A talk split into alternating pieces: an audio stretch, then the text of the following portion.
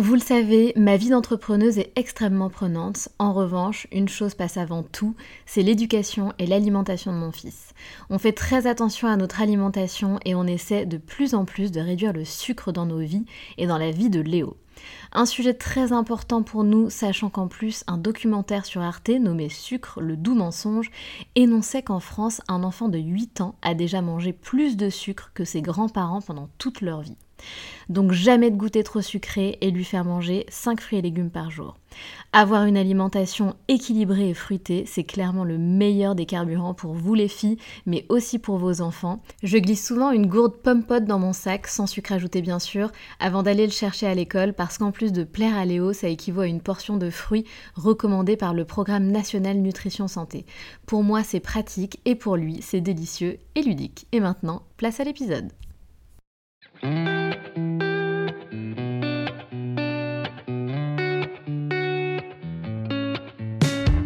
Salut, je suis Sandra et je te souhaite la bienvenue sur le podcast qui va te donner envie de réaliser tes projets et même tes rêves les plus fous. Notre mission, t'apporter de l'inspiration. J'échange avec des femmes qui ont osé s'écouter. Choix de vie audacieux, parcours atypique, projets fous, elles nous dévoilent tout sans filtre. L'idée, à travers chaque épisode, c'est d'adoucir tes peurs pour les remplacer par de l'audace et de l'enthousiasme. Du mouvement, du bruit, de la fumée, laisse-toi entraîner par les locomotives.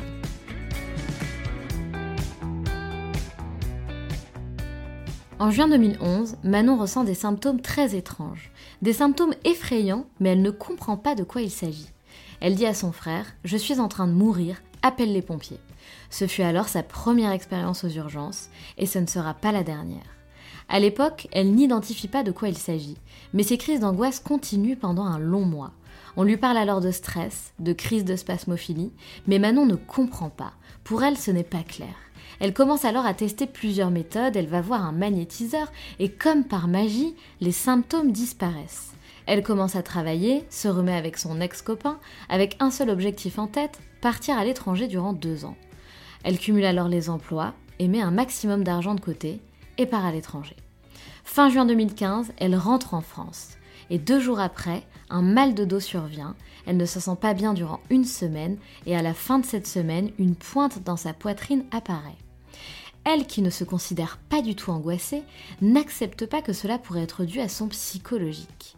Elle passe alors tout l'été avec cette pointe dans la poitrine. Arrive le mois d'octobre et d'un coup, une montée de stress puissante se présente. Elle met les mains à son cou, ne sent plus son cœur battre, alors elle interpelle un vieux monsieur dans la rue depuis sa fenêtre en lui expliquant qu'elle a besoin d'aide. Et là, elle comprend que ça recommence. Alors que s'est-il passé? Comment a-t-elle pu gérer ces crises dans son quotidien et surtout au travail? Quand et comment a-t-elle compris que ces crises étaient des crises d'angoisse? Comment est-ce que cela a évolué? Pourquoi Manon a-t-elle en plus de ça déclenché des phobies? Pourquoi les crises ont pris encore plus d'ampleur au point de ne lui laisser aucun répit? A-t-elle pu conserver une vie sociale normale? Et pourquoi, lorsqu'elle part en vacances à Bali, plus aucune crise ne se présente? Sa vie a été mise en pause durant trois ans. Mais alors comment Manon a-t-elle fait pour s'en sortir?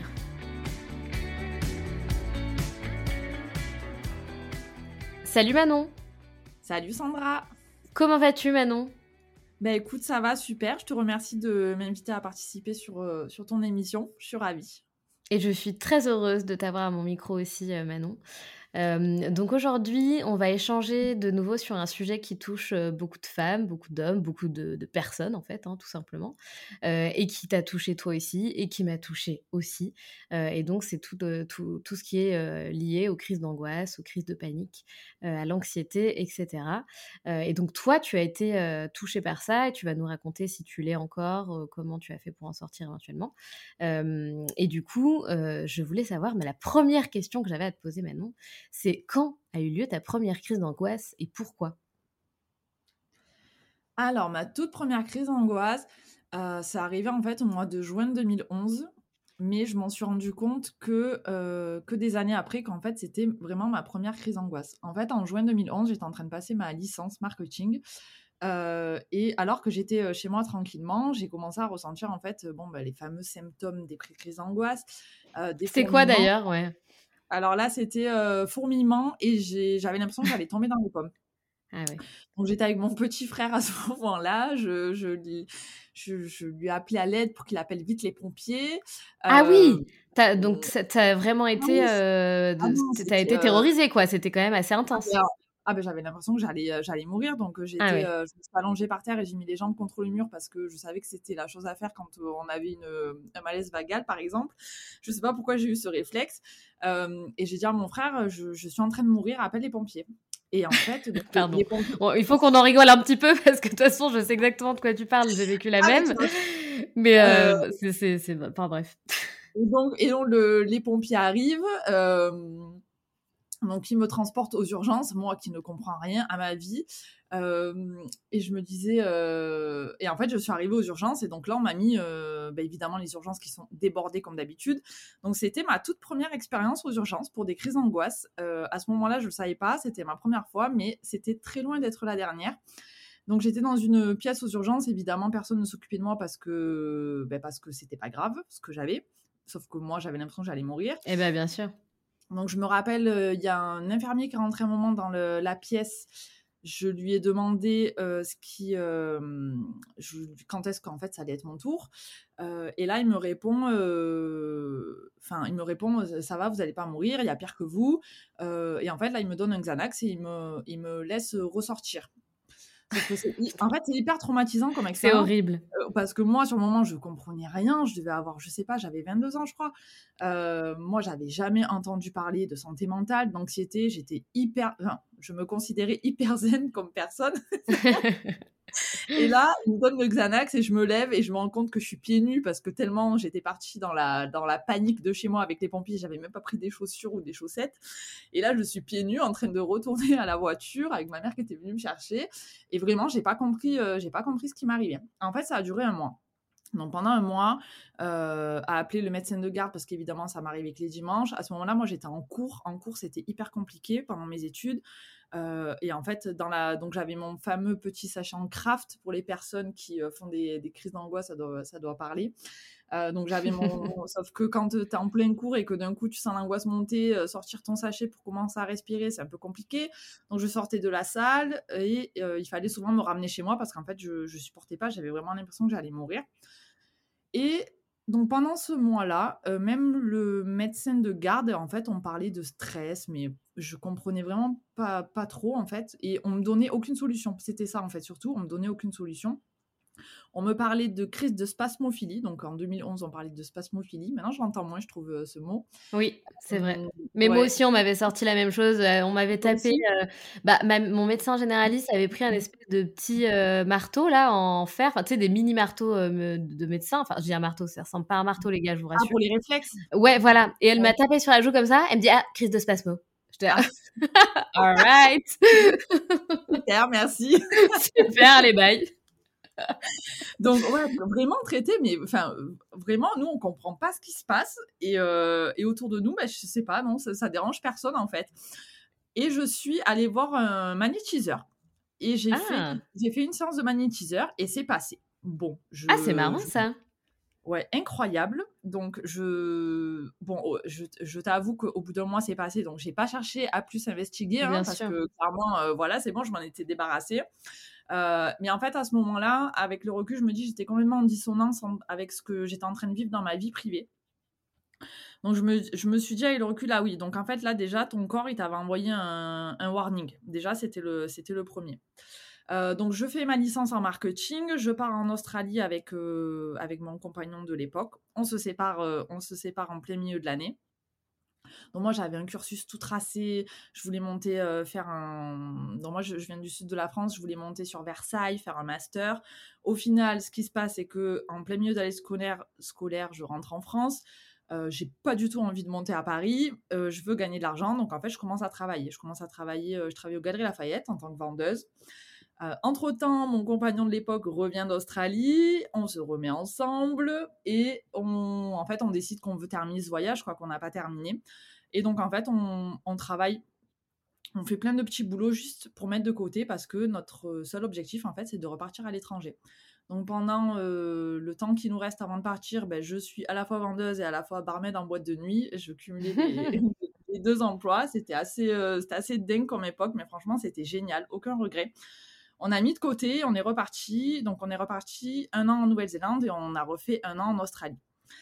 Euh, génial. Enfin, du coup, le, podcast est, pas basé sur ce voyage, mais, pour les personnes qui, écoutent ça et qui hésitent, alors là, avec la période dans laquelle on a, on a traversé, c'est un peu compliqué, mais dès que les feux seront ouverts, je vous encourage à vraiment à partir au-delà des frontières, même toute seule, un week-end. Enfin, vraiment, c'est euh, ça ouvre l'esprit, le cœur. Enfin, bref.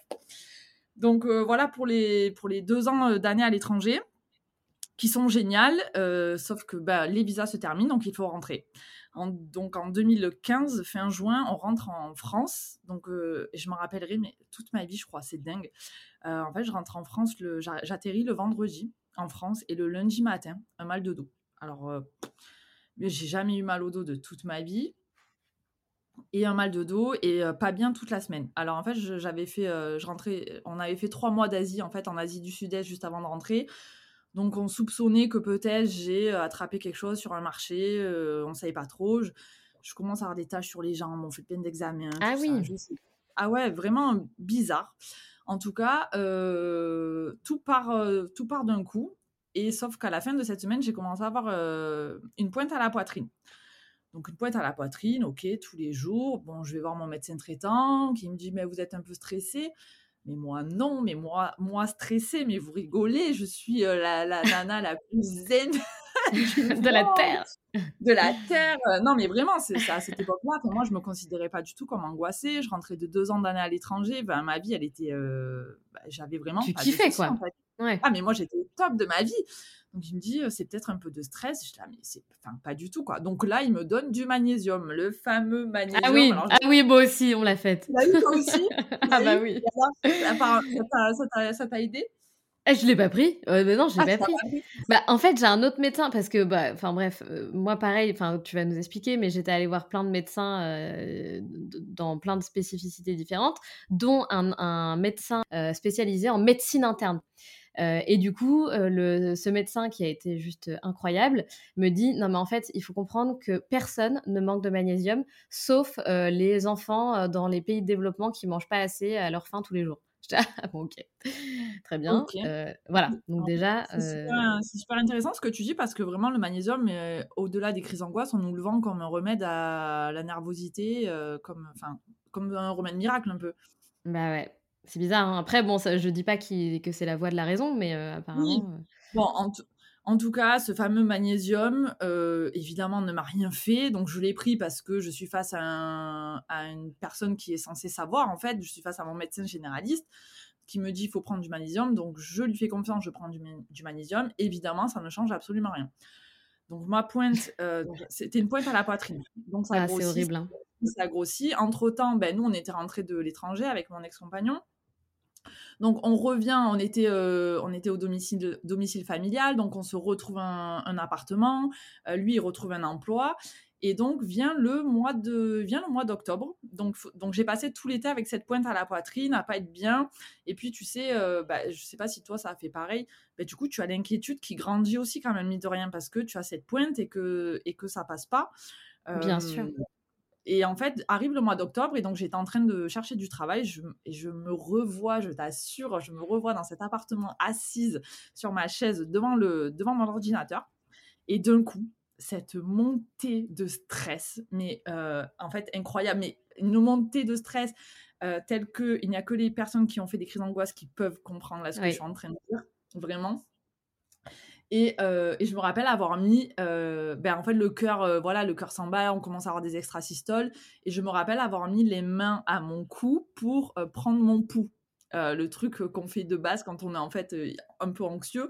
Et là, je me rappelle avoir mis les mains à mon cou. Et en fait, c'était le moment où j'avais une extrasystole. Donc, juste la seconde de battement où le cœur s'arrête, tu sais.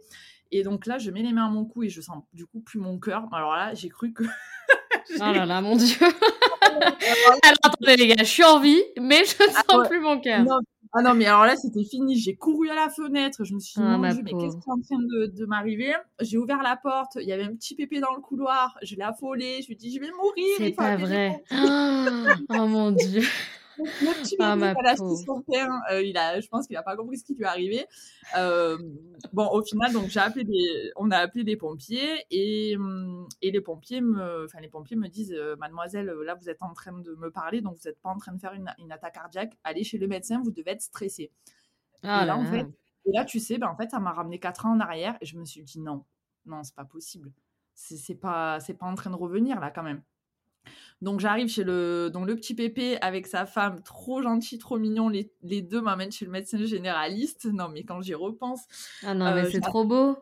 non, mais c'est trop mignon. Le médecin généraliste, la salle d'attente bondée. Moi, toujours l'impression que je suis en train de mourir. Du coup, je dis à tous les gens: «Excusez-moi, c'est une urgence, est-ce que je peux passer avant?» Heu, donc les gens, ils me voyaient, j'étais en PLS, donc forcément, ils m'ont laissé passer. Ah bien sûr, non mais bien sûr. Non mais je vois tellement ce que tu as vécu. On en rigole, mais en vrai, c'est horrible, c'est terrifiant, c'est j'ai pas de mots. Ouais, C'est c'est enfin bon. terrifiant. Je pense que c'est le mot et on en rigole aujourd'hui, mais mais parce que c'est toi comme moi, on a compris, je pense, en fait, pourquoi on a eu ça et on l'a travaillé et voilà. Mais enfin, personnellement, cette, heu, terreur et cette peur, je pense que toute ma vie en fait, ça m'a ça m'a ça s'est vraiment imprimé, je pense, tu sais, dans le corps et dans l'esprit et toute ma vie, j'arriverai à me reconnecter à ces à ces émotions, quoi, vécues ce jour-là et je pense qu'on n'oublie jamais, en fait. Ouais, Et non, vois, on n'oublie pas. et je et je suis en train de te décrire cette journée, c'était en 2015, donc bon, ça commence quand même à à dater, heu et je me rappelle de je me rappelle de du temps qu'il faisait, de tous les détails. Enfin, c'est vraiment, c'est incroyable. Donc j'arrive dans la salle d'attente de ce médecin, heu, qui me dit: «Vous êtes un peu stressée, heu, je vous donne du Stresam» et là, je me suis dit: «Non, mais non, non, je suis pas stressée, je suis au top de ma vie». Bon voilà, en fait, toujours pareil, donc il me donne du Stresam. Le Stresam ne me fait rien, et en fait, beh, à partir de là, ça a été, le 1er jour du reste de ma vie, quoi. Clairement, ça en fait, ça n'a fait qu'empirer, mais fois 1000 et donc j'ai commencé à faire des crises, tous les jours et plusieurs fois par jour. Quelle Donc horreur. Et ça se quelle horreur. présentait toujours de la même manière? Alors toujours, en fait, cette impression de, mmh, moi, c'était surtout une une oppression à la poitrine et l'impression que j'avais, beh, que j'allais m'arrêter de respirer, en fait. Ah oui, d'accord. Vraiment, c'était, ouais, c'était ça. Donc le cœur qui s'emballe et ouais, ce ce poids, quoi, ce poids sur la poitrine et l'impression que j'allais mourir, en fait, clairement. Donc Et ouais. et et à cette époque-là de ta vie, donc tu arrêtes pas de me dire, heu, tu étais au top de ta vie, tu étais bien, tu étais bien, tu étais bien et maintenant, du coup, avec le recul, tu tu sais pourquoi tu tu faisais autant de d'angoisse, de crises d'angoisse? Heu, alors on on y viendra après, je Ah! je vais, heu, voilà, je vais raconter un peu la suite. Vas-y. avec, heu, avec le recul, heu, avec le recul, je me dis qu'on peut se raconter quand même vachement d'histoires. Heu, mais je je j'y reviendrai, Vas-y, je te laisse, j'arrête de te Bon, couper. en en tout cas, voilà, en tout cas, ça a été le beh, ça a été le début de l'aventure des crises d'angoisse. Donc je t'avoue, bon, je me rappelle plus trop dans les détails ce que j'ai fait dans les jours qui suivent. Hem, mais en tout cas, j'ai alterné entre les, hem en fait, voilà, comme je t'avais dit, je refusais totalement que ce soit psychologique. Moi, j'étais persuadée d'avoir un problème physique, c'est-à-dire qu'on peut pas avoir des symptômes aussi forts, heu, créés juste par le psychique, mais pour moi, c'était vraiment impensable. Donc j'allais voir, en fait, les médecins qui me disaient que c'était du stress. Tous les en fait, les traitements ne fonctionnaient pas parce que c'était que des traitements légers et c'était que des traitements légers. À ce moment-là, donc je travaillais, j'avais trouvé un travail dans une, dans une école qui faisait des BTS et des licences et donc j'étais chargée de vie étudiante. Super job, je me régalais, c'était super. Et en fait, mon job était super et je faisais mes crises d'angoisse. Donc ce qui se passe quand on fait des crises d'angoisse et qu'on travaille, c'est qu'on essaye de le cacher, sauf que c'est hyper compliqué. Et en fait, il y avait un jour où c'était plus dur que d'habitude et donc j'ai passé ma journée à faire des allers-retours entre l'extérieur et l'intérieur. Donc je sortais pour respirer parce qu'en fait, j'avais tout le temps cette impression de manquer d'air et que j'allais mourir, quoi, comme d'habitude. Donc j'avais l'impression de manquer d'air, donc je sortais, je revenais à mon bureau, je sortais, je revenais à mon bureau. Et à un moment, ma collègue, elle m'a dit: «Ça va?» et heu et et je lui dis: «Ben non, pas trop». Ça faisait 6 mois quand même que je travaillais avec elle et que je lui en avais pas parlé. Parce qu'en fait, on a hyper honte on a hyper honte de d'avoir ça parce que déjà même nous, on enfin je sais pas pour toi comment ça s'est passé, mais moi déjà je comprenais rien en fait à ce qui m'arrivait. Je me demandais si je devenais folle, heu, je me sentais seule au monde et incomprise et donc j'en avais honte d'en parler parce que qu'est-ce que tu veux dire aux gens? «Beh écoute, non, ça va pas trop, mais quand je vais voir des médecins, on me dit que j'ai rien et en même temps, moi j'ai l'impression que je vais mourir». Enfin, en même temps, je peux, je peux me mettre à la place de, quelqu'un d'extérieur. Et je me dis, c'est vrai que c'est un discours qui est quand même un peu incohérent. mais en tout cas, là, on est, donc là, là, on est en 2016, à l'époque que j'évoque. on est en 2016 et donc ben, moi j'en entendais, j'en entendais pas du tout parler en fait de, des crises d'angoisse en tout cas, j'en parle à ma collègue qui me dit, euh, je trouve le courage en fait d'en parler. Et ma collègue me dit, ah mais tu fais des crises d'angoisse. Je lui dis, comment ça, des crises d'angoisse? Donc là, en fait, à ce moment-là, on ah m'avait toujours, en fait, on m'avait aucun médecin m'avait, on m'avait dit, vous êtes un peu stressé. Donc euh, moi, je disais non, mais à ce moment-là, j'avais jamais entendu le terme de crise d'angoisse quand même. Et ouais, c'est vrai euh, qu'à cette époque-là, c'était pas, c'était, on n'en parlait pas quoi. C'était des sujets dont on ne parlait pas. Et peut-être que les médecins avaient beaucoup de mal à accepter que des maux physiques soient dus à, une à, une cause psychologique. Pardon. Je pense qu'à l'époque, c'était vachement moins démocratisé. Oui, ou alors ils, pensent que c'est juste du stress, tu sais, donc voilà, ils te donnent du magnésium et du stressam, mais pour eux, c'est OK. Alors, et, ça peut être OK, je pense, pour certaines personnes, et en même temps, ça peut tellement aussi grossir et avoir des impacts super importants. Je pense que c'est important de le prendre au sérieux, tu vois, pour justement pas que ça prenne des proportions euh, énormes comme moi, euh, comme ça a pu prendre pour moi, euh, par exemple. Mais oui, et juste, je voulais juste rebondir sur ce que tu me disais. Tu me disais, est-ce que toi, euh, tu t'es demandé ce que tu avais pendant des mois, etc. Non, parce qu'en fait, euh, donc, bah, tout comme toi, je suis allée aux urgences, etc. Euh, c'était un peu ma passion d'aller aux urgences, tu vois, parce qu'il n'y avait que là-bas. bref, je préfère le dire comme ça, parce que, bon, de toute façon, on, était, on devient tellement fou dans ces moments-là que voilà. et en fait, donc la troisième fois où je vais aux urgences, euh, comme toi, l'impression que j'allais mourir, etc. Et ben là, il s'est passé un truc extraordinaire, c'est que je tombe sur un cardiologue. Et moi, j'étais persuadée comme toi d'avoir quelque chose au cœur. Euh, et en fait, euh, ce cardiologue me dit, OK, calmez-vous, je sais exactement ce que vous avez, mais pour vous le prouver, on va faire tous les examens les plus mmh. approfondis possibles, jusqu'à aller à l'échographie du cœur, enfin bref, la totale en prise de sang, etc et donc, bien sûr, tous les résultats étaient, étaient bons.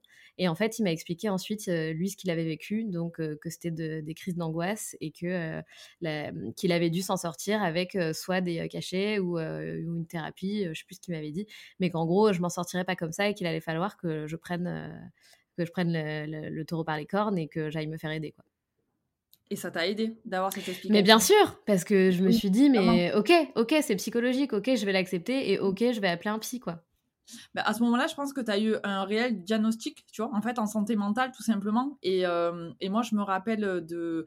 Donc, en tout, j'y suis allée, euh... j'y suis allée deux fois aux urgences, en plus de 2011. Euh... Et en fait, je me... j'espérais y aller qu'on m'annonce quelque chose de grave. En fait, c'est terrible. Ouais, je sais. Non, mais je sais. Tu sais, je me bah, disais. Bien sûr en fait, j'y vais, on m'annonce que j'ai quelque chose de grave, et puis je prendrai des médicaments, je sais pas, mais on n'en parle plus, en fait. Et c'est terrible. Alors, c'est terrible, évidemment, je, pèse mes mots quand je dis ça. Évidemment qu'on a la chance de rien avoir de grave, entre guillemets. Tout à fait. Mais du coup, cette personne qui, à ce moment-là, a posé des mots sur ce que tu avais et t'a dit, enfin, t'as vraiment donné un diagnostic, je pense que, en fait, c'est juste de la clarté, mettre les mots sur les mots, comme on dit. Et, et moi, en fait, c'est ce qui m'a manqué pendant tout ce temps, je pense. Oui. Mais donc pour revenir à, sa, ma collègue de boulot qui me raconte que son ami fait pareil, je prends contact avec son ami qui me parle un peu du coup de ses crises d'angoisse et qui me conseille une thérapie cognitive et comportementale avec une psychologue. donc c'est ce que j'ai commencé à faire, sauf qu'en fait j'étais toujours, toujours dans le déni, j'étais toujours en train de me dire ah. que c'était pas possible, que c'était sûrement dans mon... Euh, eh oui, que tu avais un truc grave. Exactement. Donc en fait, j'ai commencé à faire la, TCC avec une psy et évidemment, j'étais pas du tout impliquée. Et en plus, j'ai rencontré un autre frein qui en fait était hyper important pour moi à ce moment-là, c'était le frein financier. À ce moment-là, euh, je commençais, euh, j'étais financièrement, j'étais pas, euh, j'avais pas de quoi me payer des séances de psychologue en fait. Donc du coup, j'avais l'impression pour moi c'était vraiment double peine. C'est-à-dire que je souffrais en fait d'angoisse et d'un mal que je connaissais pas et donc j'arrivais pas à me dépêtrer. Et en plus, en plus, quoi, l'univers, euh, en plus, je dois payer pour m'en débarrasser. non, mais c'est clair. Ah, mais j'étais en colère. Je pense que j'étais en colère contre la vie, mais c'est enfin, vraiment, à ce moment-là, je me disais, mais c'est pas possible. Euh, pourquoi c'est pas. Hum, pourquoi c'est pas c'est pas remboursé quoi. Donc j'avais après j'ai vu un psychiatre pour que ce soit remboursé mais le psychiatre au bout de 10 minutes en fait m'a prescrit des antidépresseurs limite il m'a même pas demandé pourquoi je venais. Donc je me suis dit bon ben non c'est pas possible. Donc après j'ai trouvé une autre psychiatre à qui j'ai dit que je voulais pas des antidépresseurs. Euh, c'est comme si elle boudait. Mais en tout cas je l'ai vu pendant six mois mais ça m'a absolument pas aidé parce que je pense que pour les crises d'angoisse les thérapies où on ne fait juste que parler je pense que c'est pas c'est pas ce qu'il y a de plus euh, efficace alors attends, toi tu parles, tu parles de ta thérapie euh, cognitive et comportementale, que c'était pas efficace, c'est ça? Alors, la thérapie cognitive et comportementale, je peux pas m'exprimer dessus parce que je crois que j'ai fait deux ou trois séances, mais en fait, je, en fait, j'ai commencé, j'ai fait une première thérapie avec une psychologue TCC. J'ai fait deux ou trois séances et j'ai arrêté parce que j'avais pas envie de payer, ça me gonflait. Ouais, ça coûte un bras. Des mmh. exercices, voilà, j'étais toujours en fait en résistance. Donc après, j'ai vu deux psychiatres pour que ce soit remboursé. Parce que je me suis dit, bon, ben, quitte à aller voir quelqu'un pour que ce soit remboursé, parce que moi, j'ai pas envie de payer pour quelque chose que j'ai pas demandé. Ah oui, non, mais bien sûr. Voilà, tu vois, j'étais vraiment en fait dans ce fonctionnement. Donc j'ai vu deux psychiatres, ça m'a servi à rien. Je parle évidemment de mon expérience, je ne dis pas que c'est pareil pour tout le monde. Euh, et en fait, à ce moment, et donc le, mal en fait continuait de grandir. Donc évidemment, ben, ça m'a développé euh, de l'agoraphobie. Donc je ne sortais plus de chez moi parce que j'avais j'avais peur de faire une crise en fait euh, en public. Euh, j'ai commencé à plus arriver à conduire. Donc c'est-à-dire que la voiture, que je sois en conductrice ou en passagère, c'est devenu impossible. C'est-à-dire que je me rappelle les fois où j'étais j'étais obligée de faire 10 minutes de route, mais sur, la, sur les 10 minutes de route, je m'arrêtais 5 fois. Quoi. Je me mettais sur le bord de la route, en train de respirer, de prendre mon pouls. ah oui, d'accord. ouais, et là, là vraiment, ben, ça a été ces années, euh, tu sais, où tu es dans des. Ben, tu as des repas de famille, en fait, tu dois aller t'isoler et marcher parce que, ben non, tu es en train de faire une crise d'angoisse. Oui, en fait, c'est. Voilà, ça doit te parler. Oui, complètement. voilà, et du coup, tu te coupes du monde et je, je, me dis, mon Dieu, mais tous les moments que ça m'a gâché, ces crises, mais c'est incroyable, quoi. Sur trois ans, enfin, vraiment, j'avais, j'ai eu ma vie sur pause pendant trois ans, vraiment. Et trois ans, c'est très long. C'est long. Euh, donc, à faire des crises tous les jours, toute la journée. Donc, en. Mais, c'est, pardon, mais c'est, fou quand même que tu faisais plusieurs crises par jour, toute la journée. C'est un, c'est un truc de fou, quoi. Ben, en fait, ben, en fait, tu sais, tu vis dans la peur de la peur après. Tu vis dans la peur de refaire des crises. Donc forcément, en fait, ça occupe absolument tout ton esprit. Euh, donc, ben, tu te lèves le matin, tu, tu, tu, ouvres les yeux et tu te dis, oh là là, euh, c'est quand je vais faire ma crise Est-ce que je vais faire une crise? Et Évidemment, une heure après, euh, et en fait, ça arrive parce que en fait, il y a, en fait, il y a un moment, le cerveau, il est tellement, tu sais, il arrive à saturation et du coup, il a plus d'espace en fait pour se ressourcer. Et c'est à ce moment-là que généralement la médication peut aider parce que justement, ça t'aide en fait à descendre un peu en pression pour retrouver en fait de l'énergie, des ressources et tout parce que parce qu'il y a un moment, ça monte trop et en fait, on n'a plus le, t'arrives plus à, tu sais, c'est c'est un peu comme si tu es en train de te noyer, tu bois la tasse et du coup, tu n'arrives plus en fait à, à en sortir quoi. Ouais, donc, bien sûr. Euh, donc je sortais plus, donc je me suis coupée, euh, tu vois, je me rappelle de mes copines qui partent en week-end ski et moi j'y allais pas parce que, ben en fait, non, je pouvais pas faire 4 heures de route, euh, je me sentais pas d'être loin de chez moi. Enfin vraiment, voilà, une vie sur pause. Euh, donc de 2010, donc ça c'est donc 2016, ensuite, ben, la petite cerise sur le gâteau en 2000. Début 2017, je me sépare de mon compagnon avec qui j'étais à l'époque. après, voilà, on est resté on est resté quasiment 10 ans ensemble. C'était mon premier ah amour. Et en plein milieu de mes crises d'angoisse, je me sépare de, cette personne. Déménagement, euh, tout ça. Donc autant te dire que en fait, euh, en fait, je perdais la seule personne qui, euh, en fait, c'était vraiment mon pilier, notamment avec avec ces histoires de crise. donc là, je me retrouve vraiment seule face à moi-même. Très, voilà, pas pas une période hyper cool, mais, mais en tout cas, ça s'est passé comme ça. Et donc, en... donc ça, c'était euh, voilà, début 2017, je me sépare, toujours les crises, ça allait pas mieux. Donc voilà, fais l'exercice de respiration. Euh, bon, voilà, tu connais toutes les, euh, les méthodes utiliser, le rescue, l'homéopathie. Bon, voilà, j'avais. Les fleurs de bac. Voilà, les fleurs de bac, j'avais mon petit kit de secours et j'avais voilà, j'avais commencé mon. Et je faisais de l'acupuncture la, de avec un, un, nouveau médecin 13 ans que j'avais que j'avais qui habitait enfin qui était à côté de chez moi l'acupuncture ça me faisait du bien mais euh, voilà en fait il fallait y aller une fois par semaine Et mon médecin, il me disait, mais vous, vous allez voir, vous allez aller mieux un jour. Et euh, moi, je me rappelle, je pleurais dans son bureau parce que je Ah, bah oui. c'est pas possible, quoi.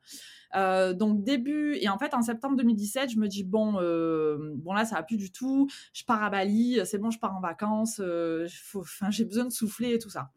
Et alors, le truc incroyable, c'est que pendant mes trois semaines de vacances à Bali, j'ai fait zéro crise. Ah, mais ça m'étonne pas du tout. Incroyable, incroyable. Et j'ai recommencé à en faire euh, un jour avant de reprendre l'avion pour rentrer. Bah ouais, normal. C'est fou. Non, mais c'est. Bah ouais, mais c'est, c'est- oui, ouais, mais c'est normal. C'est, enfin, c'est normal. Euh, c'est parce que là-bas, tu te sentais bien, tu te sentais, euh, euh, tu te sentais vivante en fait. C'est ça aussi.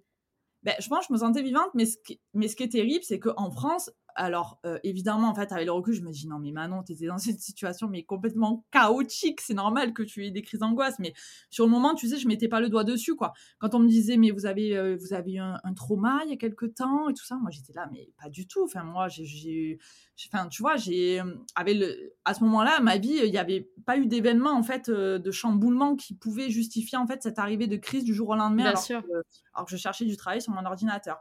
Bon, en tout cas, je, je vais à Bali, je rencontre quelqu'un euh, qui en fait venait, euh, qui habitait à côté de chez moi en France.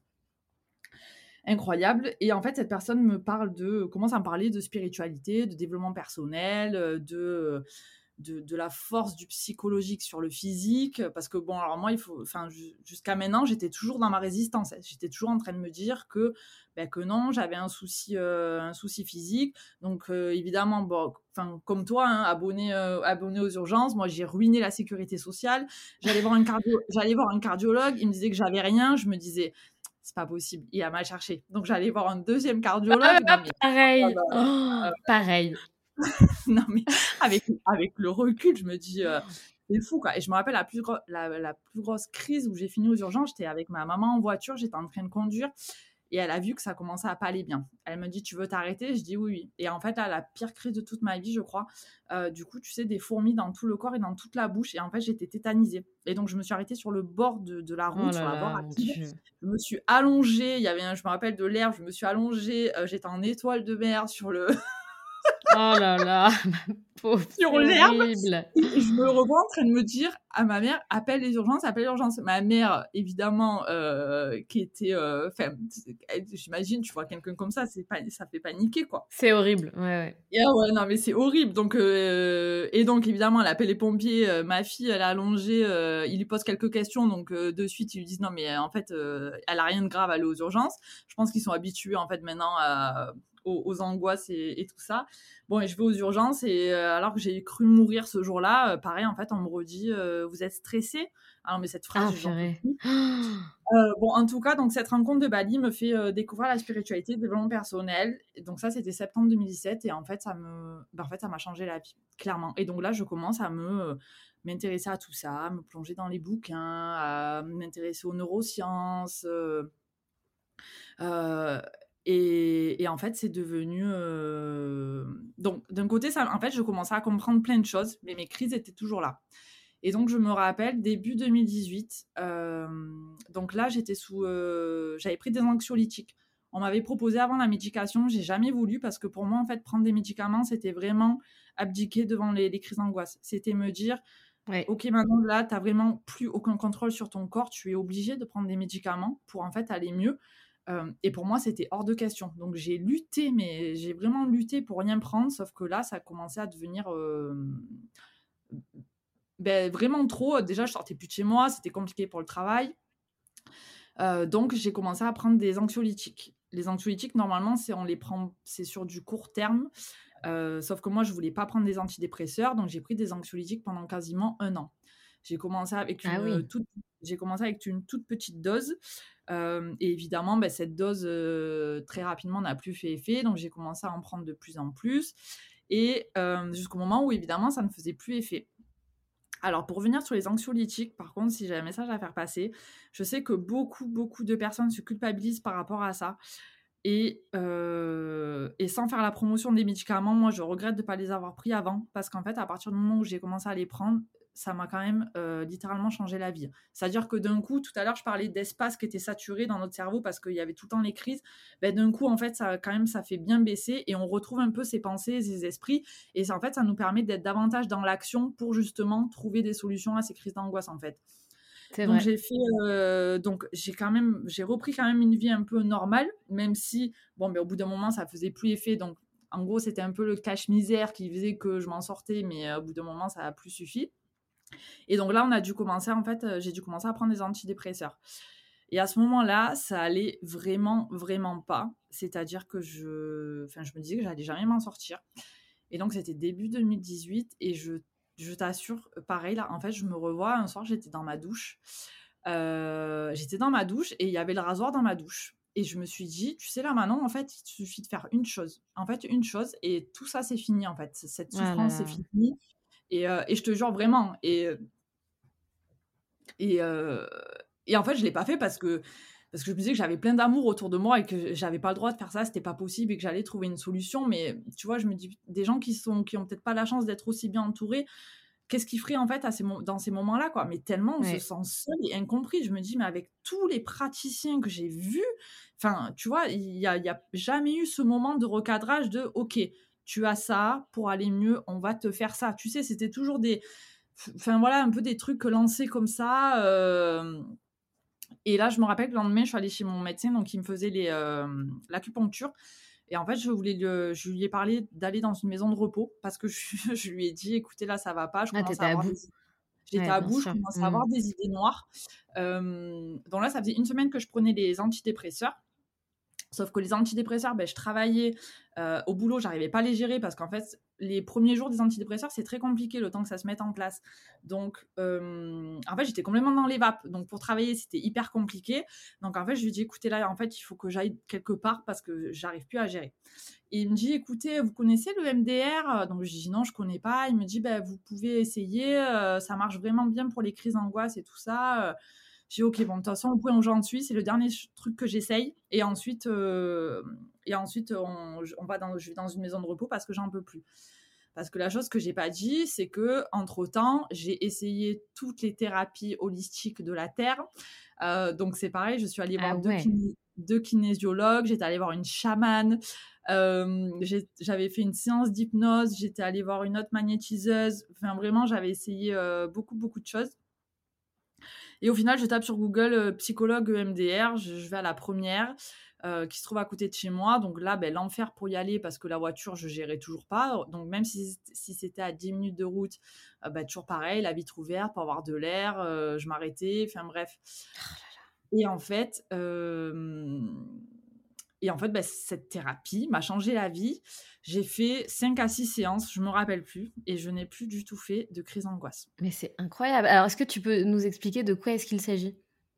Alors, la thérapie EMDR, c'est une thérapie qui agit sur les traumas inconscients. Donc, euh, c'est-à-dire, et ça marche par euh, stimulation visuelle.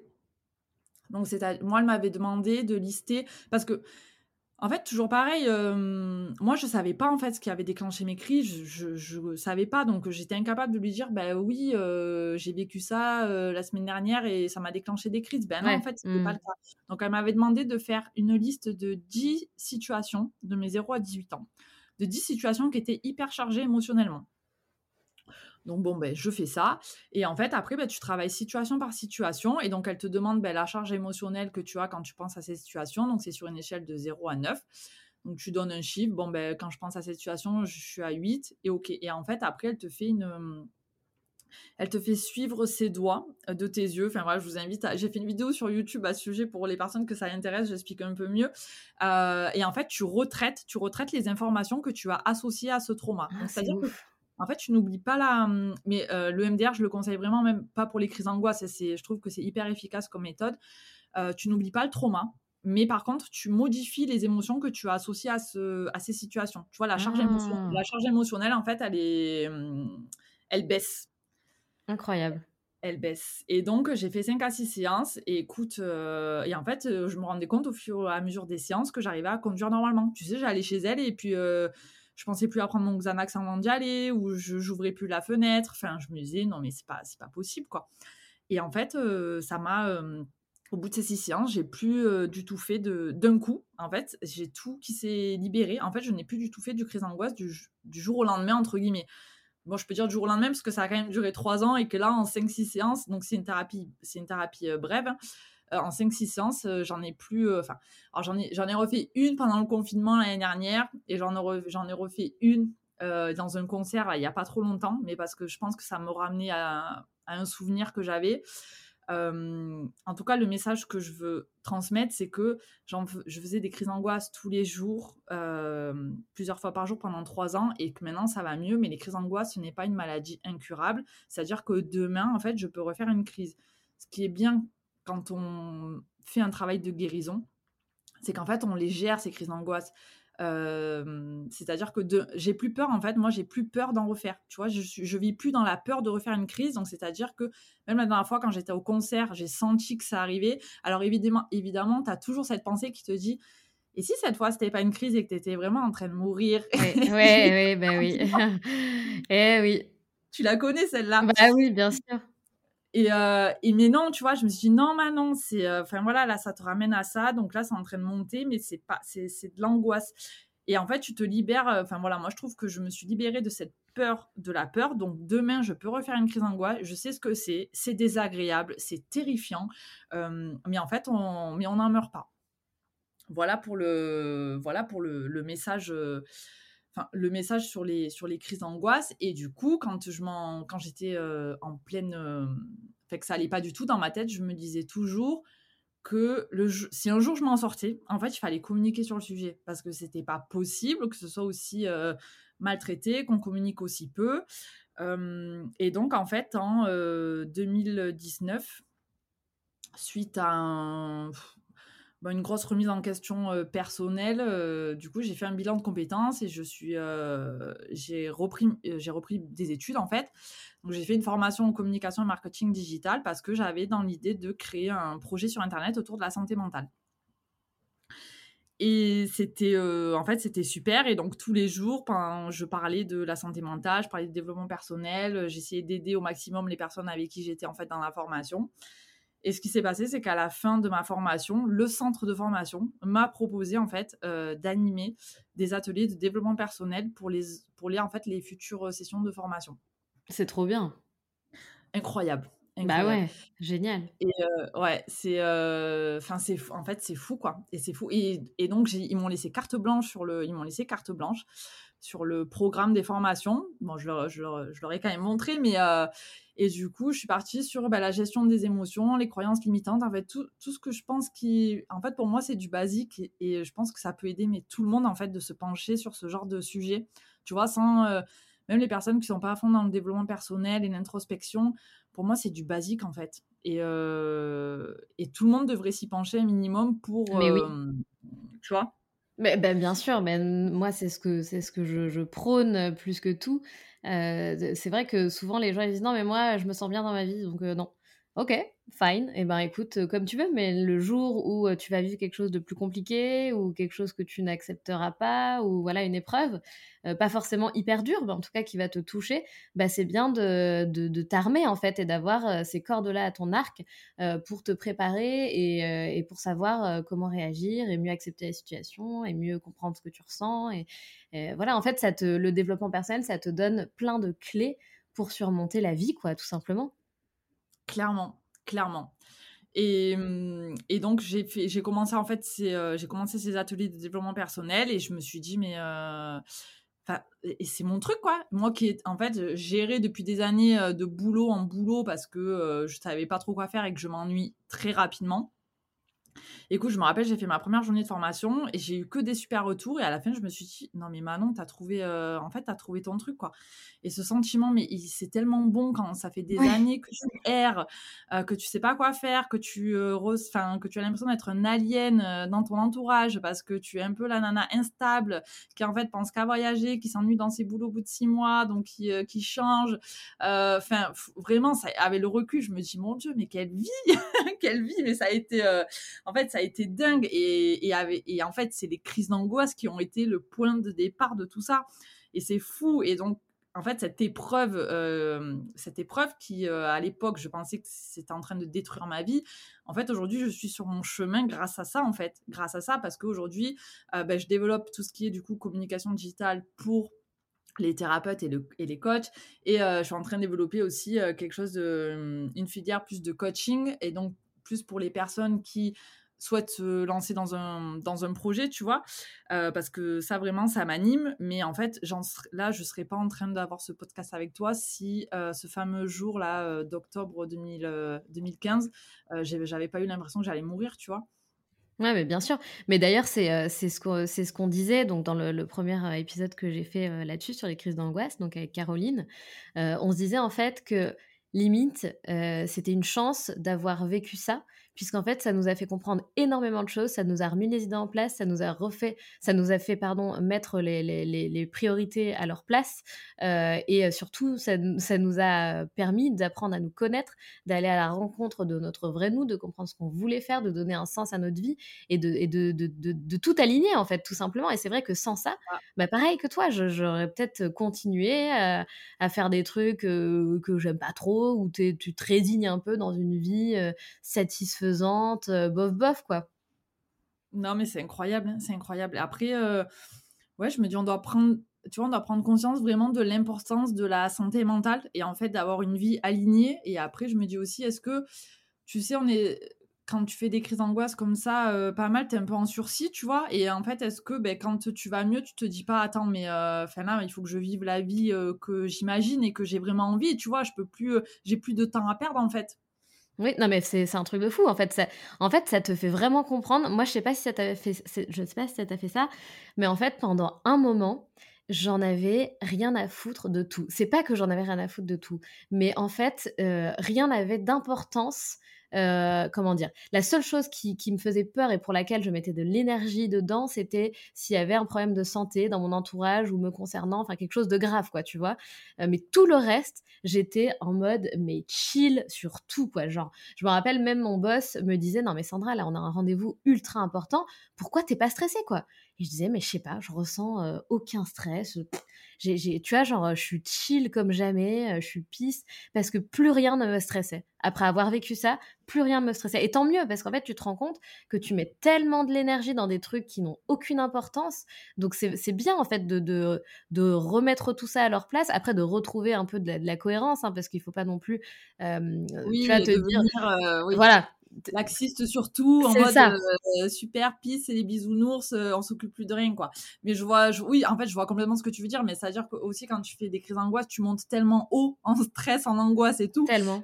qu'après en fait ce niveau euh, je, doute qu'on le retrouve si on refait pas des crises tu vois et hum, et et, peut-être qu'on tu es comme ça aussi parce que du coup, tu sais, on fait ce travail d'introspection et donc on sait où sont les priorités, les urgences, ce qui nous demande de nous inquiéter et ce qui n'a pas lieu d'être. Donc euh, oui, et puis aussi, tu vois, c'est drôle, mais du coup, quand on est dans, ce, dans, dans ces trucs, dans ce, dans ce circuit, dans ce cercle de, de crise d'angoisse, qu'on n'en sort pas, notre vie, c'est un peu que ça, en fait. On ne pense qu'à ça, on ne parle que de ça, on essaie de s'en sortir, on voit des médecins, on n'est que là-dedans, en fait. Et, euh, et, tu vois, quand, quand tu commences à aller un peu mieux, bah, je me rappelle, j'avais eu euh, une embrouille avec mon mec pour un truc con du style, non, mais attends, t'as pas sorti la poubelle?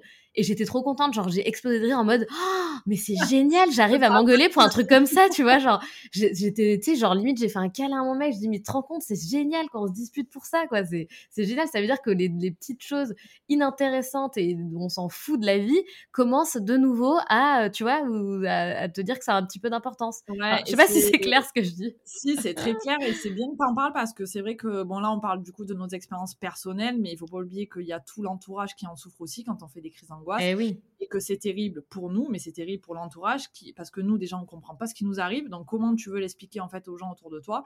Et les gens autour de toi te voient souffrir, mais en fait, ils ne peuvent rien faire. Moi, je me rappelle que j'en voulais à la terre entière euh, qui ne m'aident pas et qui me sauvent pas.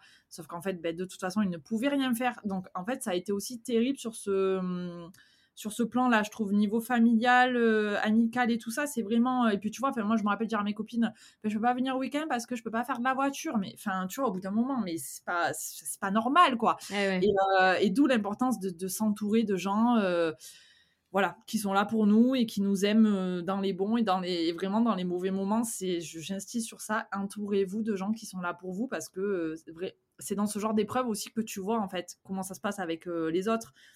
Mais c'est vraiment, c'est vraiment pas facile. Et puis s'ils nous disent mais des stress, respire, ça va aller. Enfin, moi, je me rappelle, je pétais un câble, quoi. Je disais, mais je peux pas, j'arrive pas à respirer. Enfin, tu vois pas. Enfin, oui. C'est terrible, franchement. Oui, mais parce que c'est ce qu'on disait, en fait, les personnes, donc même si ce sont tes, amis, tes parents, tes sœurs, j'en sais rien, ils ne peuvent pas comprendre s'ils n'ont pas fait ce genre de crise. Et c'est pour ça que au début, moi aussi, je me disais, putain, mais attends, mais tout le monde en a rien à foutre, tout le monde me dit, ah, ça va, Sandra, reprends-toi, mmh. tu vois, genre, oh, oh, on se calme, quoi. Enfin, les gars, je suis vraiment pas bien, en fait. Et en fait, avec du recul, je me suis dit, enfin même quand j'étais encore dedans, quand j'ai commencé ma thérapie, parce que moi du coup j'ai fait une thérapie avec un psy qui a été absolument extraordinaire. Euh, et euh, en fait, j'ai commencé à me dire, non, mais en fait, ça sert à rien de les blâmer. Euh, et c'est pas parce que mes amis, certaines de mes amies ne me comprennent pas que ça doit plus être mes amis non plus. Tu vois, c'est pas grave si elles me comprennent pas. On va les laisser, on va, je vais passer cette période.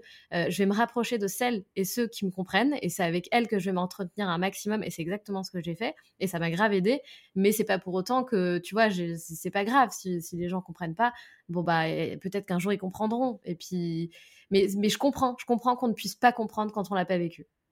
Bien sûr. Et puis ça reste, euh, ça reste un trouble qui est invisible et comme, et comme pour tous les troubles invisibles, ben, euh, tu vois, si tu as une jambe cassée, bon, tu peux comprendre. Eh ouais. Tu dis, euh, j'arrive pas à respirer, j'ai l'impression que je vais mourir, bon. Ben bah oui. Mais oui. On se dit, mais qu'est-ce qu'elle me dit? Mais oui. Mais en plus, ça énerve les autres. Tu sais, les gens, ils sont là, ah là, t'es relou. Es, Et toi, t'es au bout de ta vie, quoi. T'es es au resto, t'as qu'une envie, c'est de prendre tes jambes à ton cou et de, de sauter dans un lac ou j'en sais rien, pour nager, ah, pour ah, courir dans un champ. J'en sais rien. Pas pour toi, mais moi, je faisais, après, je faisais plein de trucs bizarres, quoi. Tu vois, j'arrêtais pas de prendre mon pouls avec mes mains. ah, tout le temps, tout le temps avec mon avec le mon, le flash de mon portable, je regardais à l'intérieur de ma gorge pour voir si mes, si mes ganglions ne gonflaient pas, voir si j'allais pas m'étouffer, tu vois. J'ai dit mais avec le recul, je me suis dit mais t'es zinzin, enfin vraiment. Bah ouais, mais non, on fait ouais, c'est mais moi aussi hein, moi aussi j'ai eu peur de de, de, passer cette ligne, euh, tu sais, de, de, la démence, quoi. Limite, tu te dis, mais je suis tarée, en fait, et, et je vais finir tarée, quoi. Ouais, c'est euh, et tu vois et je trouve que c'est super les réseaux euh, maintenant c'est vachement développé et il y a énormément de il y a de plus en plus de gens qui en parlent. Bon, je te dis ça et en même temps euh, tu vois, j'ai créé un compte TikTok là cet été pour en parler et quand je vois le nombre de personnes qui mettent des commentaires en disant «Oh, mais attends mais c'est ça mais je pensais que j'étais seule au monde et tout ça. Et je me dis ah ben, ah. ben, non en fait encore en 2021 en fait c'est je pense que c'est toujours le même mais évidemment j'ai l'impression en fait que c'est toujours le même parcours, tu sais, parcours médical, c'est pareil, c'est euh, voilà. Donc. Euh, Mais bien sûr. Dis-toi que moi, ça m'est arrivé en 2019, si je dis pas de bêtises. Euh... Non, c'est récent. Oui, voilà, c'est très récent. Euh, et en fait, je cherchais donc sur internet. Moi, j'ai passé des heures à chercher mes symptômes, mes trucs. Donc, tu trouves des trucs atroces évidemment. Donc, forcément, ça fait que renforcer ton, ton stress, tes peurs, tes angoisses. Mais surtout, je ne trouvais pas quoi. Et après, j'ai commencé à comprendre, à trouver des choses par rapport à l'anxiété généralisée. Et c'est là où on m'a confirmé, mon psy m'a confirmé que je ne faisais ni une dépression, ni je ne sais quoi, ni je ne sais quoi, et que je faisais une de l'anxiété généralisée. Et ça peut, par contre, une anxiété généralisée peut tout à fait découler sur une dépression parce que c'est tellement difficile à, vivre et ah, à supporter bien sûr. Mais en tout cas, c'est un terme qui, qui, est assez connu. En fait, finalement, quand on cherche, euh, tu as beaucoup de gens, mais c'est horrible, hein, qui s'en sortent pas, qui, qui, passent des semaines à l'hôpital à faire des, des, recherches, qui en veulent au médecin, qui sont dans une espèce de, de cercle vicieux et ils s'en sortent pas, en fait, parce que le, le, problème est psychologique. Il faut faire des thérapies. EMDR, c'est très bien, une thérapie psychologique, peu importe, mais tout ça se passe dans l'inconscient, en fait. Donc, si on ne traite pas, ça, ça évoluera pas, quoi, ça changera pas. C'est ça. Et, euh, et, aussi se détacher. Alors moi, je suis pour les thérapies holistiques. Hein, je, voilà, vraiment, j'encourage euh, à ça. Mais je pense que c'est malheureusement pas suffisant pour des crises d'angoisse qui sont installées, des crises de panique. Euh, parce qu'on parle vraiment d'attaques de panique. Les attaques de panique, c'est une maladie. Hein, c'est quand les crises d'angoisse se répètent tous les jours. il faut vraiment des, voilà, des psychologues spécialisés et, formés, tout, et formés pour ça. Ouais, je, je le message parce que j'ai tous les jours des gens qui m'écrivent, des personnes, en me disant mais je comprends pas, j'ai fait une séance d'hypnose, je suis allée voir une sophrologue et en fait, euh, je suis toujours au même point, évidemment. Eh oui, mais non. Bah oui, mais non. Le, mental est tellement plus complexe que ça. Donc, ces thérapies, et vraiment, je suis pour, mais en complément ou une fois que les crises d'angoisse sont un peu. Euh, en fait, sont, sont guéris. tout, à fait. Tu as tout à fait raison. Et c'est comme l'hypnose. Moi aussi, hein, j'ai testé l'hypnose. Je suis allée voir une énergéticienne. Bref, j'ai fait des trucs. Et en fait, c'est des trucs qui marchent de manière ponctuelle. Dans l'heure, peut-être que tu vas te sentir mieux, dans la journée. Mais en fait, comme tu viens de le dire, ça ne traite pas le problème de fond. Et ce qu'il faut, c'est traiter le problème de fond. Là-dessus, je suis totalement alignée avec toi. C'est ça. C'est ça. Bon, en tout cas, bon, je, je hum, c'est une épreuve et comme toutes les épreuves, je pense que ça, l'important est ce qu'on en fait. Et, euh, et, toi comme moi, je pense qu'on peut témoigner aujourd'hui que même si sur le moment on s'est comprise euh, seule, euh, enfin on s'est senti incomprise et seule, en tout cas, ben, ça nous a amené plein de belles choses euh, pour la suite et je pense que c'est ça qu'il faut garder en tête. En tout cas, merci Manon pour ce témoignage. Euh, c'est hyper important pour moi aussi de, de, de, parler de ça à travers les locomotives et, et, je suis hyper heureuse si ça peut en aider, euh, en aider davantage et faire en sorte qu'elles se sentent moins seules et surtout trouver des solutions. C'est ça aussi, leur apporter des clés, des solutions, c'est hyper important ma chère Manon, est-ce que pendant ces, trois années très difficiles pour toi, et est-ce que maintenant peut-être, tu as une phrase qui t'a guidé, un mantra, une philosophie de vie, ou un, conseil peut-être que tu aimerais partager avec nous? Alors, j'y ai beaucoup réfléchi. Comme tu le sais, je suis une auditrice, alors je m'attendais à cette question à la fin, de l'interview. et en fait, il y a une phrase qui m'est venue automatiquement sans réfléchir, donc je me suis dit, ah ben arrête de chercher. Euh, c'est la phrase, alors ça va vous paraître hyper bateau, hein, mais c'est la phrase euh, suivez, vos rêves, ils connaissent le chemin. Ah, c'est beau. Euh, et cette phrase, ouais, tu sais, beau, et, ça peut paraître un peu mantra banal. Et en fait, avec, en regardant en arrière, tu vois, en voyant ces dernières années, je me dis que c'est tellement vrai dans le sens où en fait, des fois, on ne sait pas où on va. On peut, des fois, on se sent un peu perdu, on fait des choses, on ne sait pas trop ce que ça va nous amener. Euh, et en fait, on comprend, euh, voilà, on, le comprend après, ça peut être des mois après, des années après, mais on comprend en fait pourquoi on a vécu tout ça, pourquoi on a pris cette décision, ou en tout cas ce qu'on en a fait. Euh, et suivez vos rêves, ils connaissent le chemin, c'est-à-dire que des fois, il faut juste trouver l'équilibre entre euh, lâcher prise et garder ses objectifs en tête et juste euh, un jour après l'autre et un pas après l'autre. Et, l'important, c'est juste d'avancer, quoi. Voilà. Exactement. Ouais, mon petit mot de la fin. Et la dernière question du rituel de, chaque épisode, quel était ton rêve de petite fille, Manon? Ah, mon rêve de petite fille, euh, je sais pas trop si j'avais un rêve. Euh, quand j'étais petite, je jouais à l'embauchatrice, c'est-à-dire que je voulais embaucher des gens. C'est pas vrai. L'embauchatrice. L'embauchatrice. Ah. Euh, donc, je me revois avec mon classeur et je, je, faisais passer des entretiens, mais je te parle de ça, j'étais vraiment toute petite, donc je sais pas d'où je tenais ça. donc, est-ce que ça, ça m'annonçait un, un, avenir de chef d'entreprise? Je sais pas. mais j'ai pas vraiment de je me rappelle pas d'avoir un rêve, euh, d'avoir un rêve quand j'étais toute petite. Mais non, mais ça veut dire que tu voulais recruter des gens pour qu'ils soient à la bonne place, donc pour qu'ils trouvent finalement leur, leur, leur alignement, euh, le, sens euh, de, de, leur vie. Puis tu vois, c'est peut-être un peu lié à tout ça, je sais pas. Ben sûrement, en tout cas, en tout cas, c'est ce qui m'anime aujourd'hui, que les personnes puissent trouver le sens de leur vie et être alignées, et surtout qu'on que tout, que tout est possible. Je ne dis pas que tout est facile, mais en tout cas, tout est possible. Tout à fait, c'est vrai. Merci beaucoup Manon. Je te souhaite une très belle continuation. Merci à toi Sandra, de même. Salut Manon. Bye. Si tu as aimé cet épisode, je t'invite à laisser 5 étoiles et un commentaire sur Apple Podcast. Cela m'aidera grandement à augmenter la visibilité du podcast, mais aussi à le faire connaître. Tu peux aussi rejoindre la communauté sur Instagram pour ne manquer aucune actualité et également rejoindre le groupe d'entraide à la réalisation de projets sur Facebook qui s'intitule Les Locomotives Crew. À bientôt!